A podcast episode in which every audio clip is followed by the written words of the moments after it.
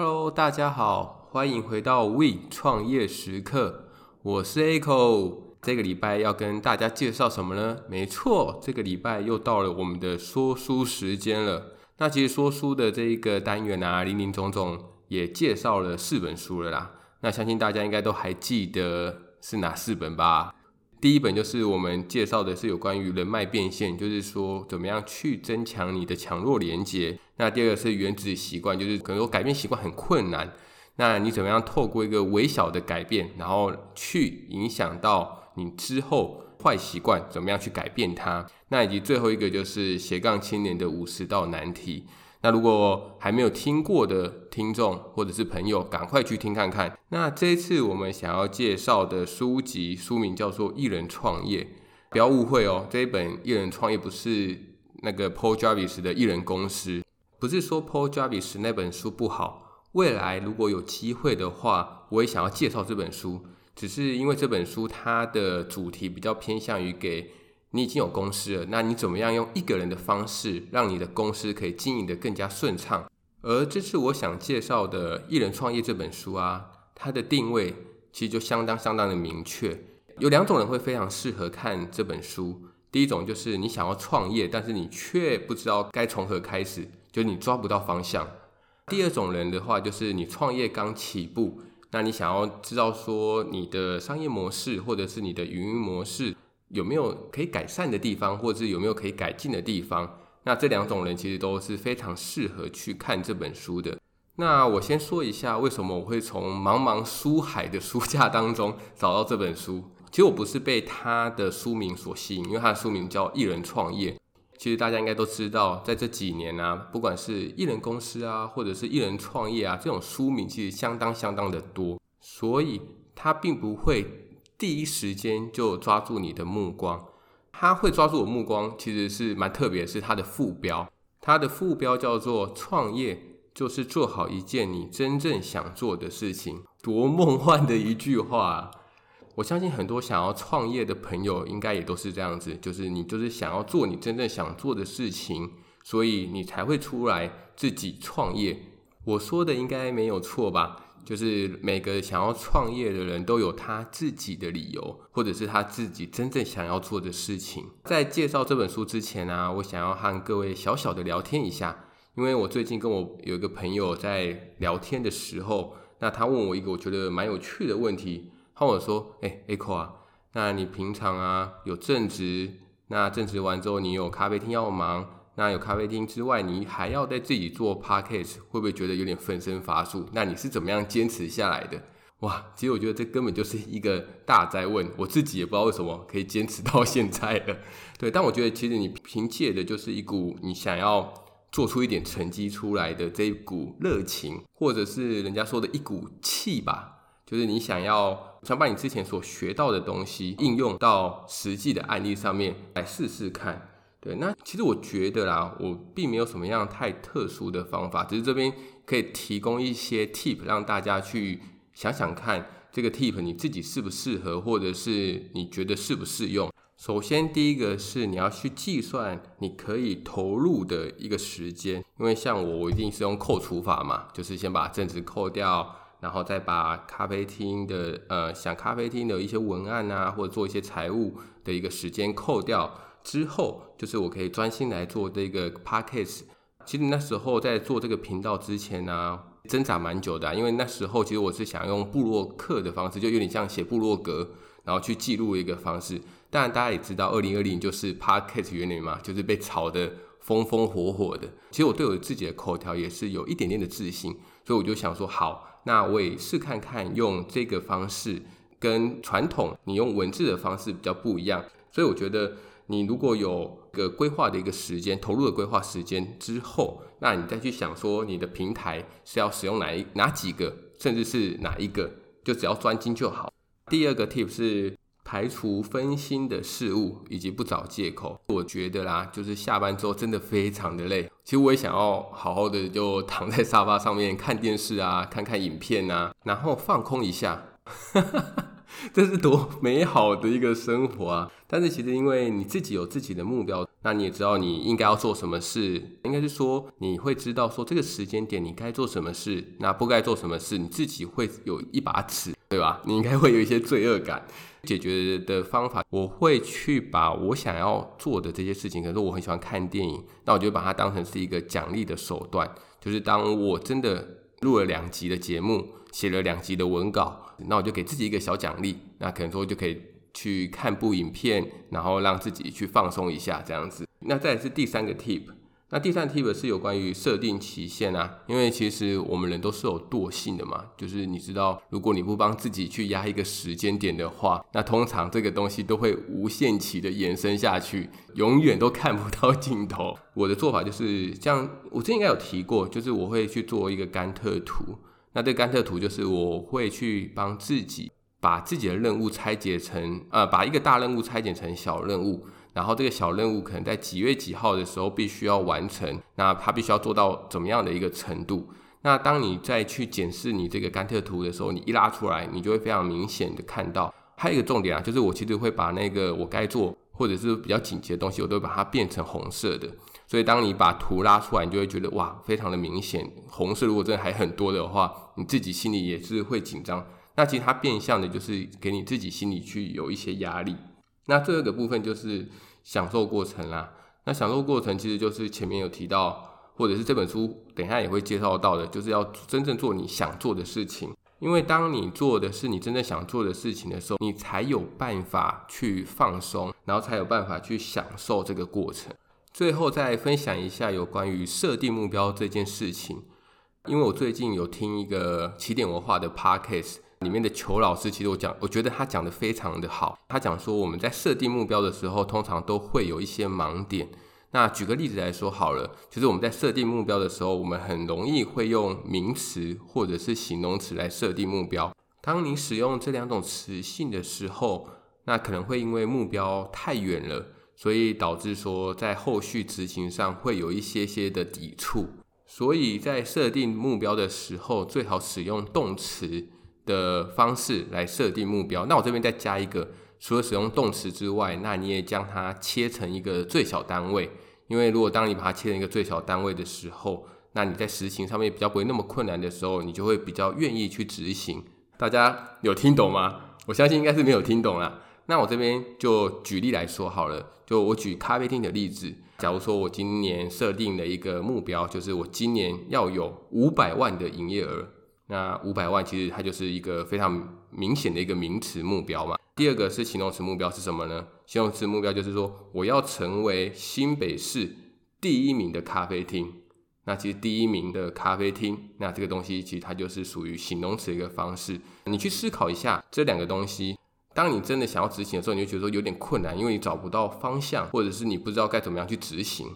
动词目标呢？动词目标我可能就会设定说，今年我要每天增加一组顾客，那这样我就可以用客单价去回推我今年可以成长多少的营业额，对吧？而且一组你也不会觉得压力太大嘛，因为感觉一组好像很容易，其实也不容易啦。但是至少你在执行上，或者是你在执行前，你的抵触感就不会那么强。所以这个方法我觉得是蛮不错的，所以也推荐给大家。你们可以去思考看看，将你今年的目标拿出来，然后重新检视一下，然后并且把它换成动词的一个写法，再重新写一次，看看你的感觉有没有不一样。OK，那我们现在拉回来讲我们的主轴，就是《一人创业》这本书。先简单介绍一下作者好了，作者叫做坂本宪彦。那其实他是做了六年半的一个上班族，那他是在银行。其实他跟我的经历好像有点像，就是说我没有待在银行那么久啦，做了六年的法金跟个金。他在上班的时候，其实他就是他其实就也是一样啊，就是他一直觉得这个工作这个职业。他没有办法做一辈子，因为他这个不是他真正想要做的事情，所以后续啊，他就离职不干了，自己成立商业学院，然后餐厅以及速读学院。哇，其实我觉得他的经营的范围其实也是相当广的。而这本书中啊，其实有很多例子，就是从他所成立的这个商业学院的学员的亲身案例。也因为商业学院里面的学员相当的多，所以他有去统计了一下。几个创业者恐惧的这件事情，就是你可能为什么你会迟迟不敢创业这件事情，你是在害怕什么？他这边就是有统整的几个，挑几个来介绍。第一个是找不到生意点子，第二个是不明确的创意概念，那第三个是创业资金不足，以及创业项目的收入不知道是不是稳固。这四个其实它有很多个啦，只是说我就是挑这四个，我觉得比较有感触的来跟大家做分享。第一个部分就是有关于生意的点子的思考方向，就是很多人想创业，但是他却找不到想要做什么。有没有觉得这个题目似曾相识？没有错，其实我们在第二集的时候也有介绍过，就是当你如果想要创业，但却没有一个创业的 idea 的时候，你该怎么样去做？这本书的作者啊，他在这边有提供两个可以去思考的一个方向，第一个叫做市场轴，第二个叫做个人轴。那分别是什么呢？第一个市场轴，顾名思义，市场嘛。那就是我们去市场上面去搜寻什么东西现在最火热，或者是最有话题性，我们就朝着这个方向去做我们想做的创业。举例来说好了，之前不是有一个那个指尖陀螺，指尖陀螺非常的夯嘛，在那一段期间，你就会看到哇，不管你走到哪边，或者是你点开网络，其实那个指尖陀螺哪一个地方都在卖。然后我还记得那时候，其实我是在菲律宾，就连菲律宾的夜市。也在卖指尖陀螺，就会知道那一个风潮到底有多夯。第二个部分是个人轴的部分，个人轴主要就是要去思考你自己本身的一个专长、你的兴趣，利用这些你独特的一个专长，然后提供独一无二的服务给顾客。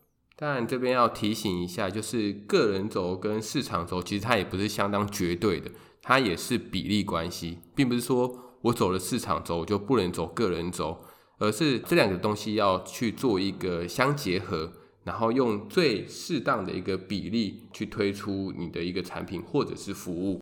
既然个人轴那么重要，那我该如何去挑选个人轴这个东西呢？在书中，它有给我们四个小提示，可以让我们在挑选个人轴的时候去做一个思考。那第一个部分就是。平常啊，你在做什么事情的时候是最有热情的？就是这个东西，我得去冲冲冲，我就是不做这个东西，我会不舒服啦，浑身痒啦。那如果是这种东西的话，他觉得你就是朝这个方向去思考。那第二个就是什么东西你做起来最得心应手？就可能说，呃，这东西你非常有天分，可能你非常会画画，你画出来的图或者是你的色调、你的配色，随便弄一弄，人家就说哇，好好看哦。这种就是小时候最讨厌的那种同学，都说我没看，我没看，数学考出来都是一百分，勾起了伤心的回忆。第三个我觉得是很有趣的，就是针对你自己的弱点。举个例子来说好了，假如我现在想要开一堂课，那这堂课是教你如何重拾你的自信心，就是你可能是很没有自信的人，但你现在要变得非常有自信。那假如我这个是我来授课嘛，假如说这 A 口要来授课。可能在小时候很没自信，然后后来长大了，我可能透过一些方式，我自己变得很有自信，所以我就用这个方式来传授给你，让你也变得很有自信。你想想看哦，这种说服力，或者是因为我以前也是很没自信的人，所以我可以理解你的想法，我在教上面是不是就会变得相对的比较容易一点？主要是因为我有办法设身处地的去思考，我可以知道说这些没有自信的人，他们的一些恐惧的地方。或者是他们没办法跨越的地方在哪边？因为以前我也是同样的嘛，所以你看这样的话，是不是在课程的设计上面、推行的力度上面，其实就变得相当的有说服力。那除了以上的这三点之外，那我觉得也可以补充一下，我们第二集说的就是你自己的特殊经历，就是这个经历可能没有人有达到过，那只有你自己有达到，你也可以从这个方向去思考。那想知道更细项的一个内容的话，请请听我们的第一季第二集，非常非常的置入。好，那市场轴的这个地方，我可以再补充一个我自己的亲身案例，就是我之前啊在加拿大的时候，其实我有想过在空闲的时间，就是在自己的时间也来做一个小电商。那那时候我所选择的方式，不知道大家有没有听过，叫 drop shipping，就是用直运的方式。我简单的介绍一下它的营运模式。它的营运模式就是，我先架设一个网站来接单，然后等到我接到单之后，我就直接从阿里巴巴下单，然后阿里巴巴的卖家直接帮我把货寄给我的买家，就是这样。其实它非常的单纯。后来啊，其实我的这个东西是以失败告终的啦。主要我觉得是有两个原因。第一个是，其实我觉得它并不是我最有热情的事情，因为其实我是非常想要做自有品牌这件事情。你看我现在在做的就是个人品牌嘛。但你想看看这个营运模式哦，这个营运模式是卖家直接寄给买家，你从头到尾都没有碰到货，那你怎么样去建立你的品牌？那第二个，同样的一个状况，有第二个缺点，就是你也没有办法去控管你的商品的品质，你没有办法控你的品质，你想想多可怕啊！当他寄个烂货给你的买家的时候，损坏的是你的商誉，那你怎么样建立你自己的品牌呢？所以后来就叮叮失败了。好，那再拉回来说，那第二个部分，呃，书中提到的第二个部分是有关于创业概念的发想。那创业概念的方向发想主要是有三个主轴。那第一个就是你要卖给谁，第二个是你要卖什么，以及第三个比较特别的是它的 USP。那卖给谁的话，其实我们就可以。很简单的去思考，就是你的会员轮廓是谁？那你想要帮助谁来解决问题？那第二个是卖什么？卖什么？它又有分成两个方向。第一个就是你是帮顾客去解决他现在的问题，就是你去减轻顾客现在的一些烦恼、他的痛苦。那第二个是创造更好的未来。那其实这两个东西啊，后面呃，等下后面也会提到这两个东西，其实它在设定上面的一个。客群以及它的客单其实就会相当的不同。第三个是 USP，USP 其实它听起来好像很困难，其实它一点都不困难啊。它其实就是你的竞争优势，你卖这项东西，你的独特卖点是什么？跟别人不一样的地方在哪边？这边我补充一下，为什么会觉得会员轮廓相当重要的这件事情。我看到一个我觉得蛮有趣的一个例子，就是假如说我们都不知道我们的会员轮廓，根本不知道我要卖给谁这件事情。会有多可怕？就假如说你要跟一个异性告白，然后他问你说你喜欢我哪个地方？然后这时候有两个回答，第一个选项是你什么地方我都好喜欢哦。第二个部分是我特别喜欢你的某某某的地方，然后来显现说你对于他的了解。那如果你是那个女生，或者是你是我们的顾客的话。你会比较倾向于去听到哪一个回答？我想这个例子应该可以很清楚的让你知道说会员轮廓的一个重要性。那你可以好好的去思考一下。好，第三个部分是有关于创业项目的获利模式。因为前面我们有提到，如果你有了创业概念的发想之后，那你应该就要确认一下你的获利模式。那它的获利模式的公式非常简单。就是即客数乘以商品的单价，再乘以销售的成交率。而这三项东西啊，也跟我们刚刚前面所提到的卖给谁、卖什么跟 USP 有关系。像即客数啊，它就会跟卖给谁有环环相扣；商品单价就是跟卖什么，那以及最后的销售成交率，就是跟你独特卖点是有很大的关系。举个例来说好了，就是这市场上只有这个东西，只有你有。别人没有，那想当然了，你的销售的成交率就会相当的高，那反之其实就会相对的就会比较低。这本书当中还有一个很特别的地方，就是它有提到我们它的获利模式啊，就是你可以把你的商品设定成前端商品、中端商品以及后端商品。那这三个商品又分别代表什么呢？在设这三项商品的时候，它的目的性其实是不太一样的。像前端商品跟终端商品，它它主要的一个目的就是想要即刻，就是想要让你的顾客怎么样去吸引你顾客的目光，让他知道，然后打开你自己的一个知名度，然后吸引他们过来，这是它最重要的一个目的。那后端商品的话，主要就是以获利为主，所以后端商品的话，你可能就会放一些比较高毛利的东西。开了一间餐厅，这个餐厅在试营运的时候，我可能就会推出一些特餐。那这些特餐，你可能就会想说，把它包装在一起，它用一个比较优惠的价格，它可以吃到主餐，然后可以喝到汤，可以喝到饮料。所以你的目的就不是盈利嘛，因为你就是希望说，让顾客知道你们这间店的一些特色，然后让他希望说他下次还可以再回来，这才是你主要的目的。所以这是前端商品的部分，而后端商品呢，你可能会在你的菜单当中，然后设计一个很有独特性、非常特别的一一道餐点。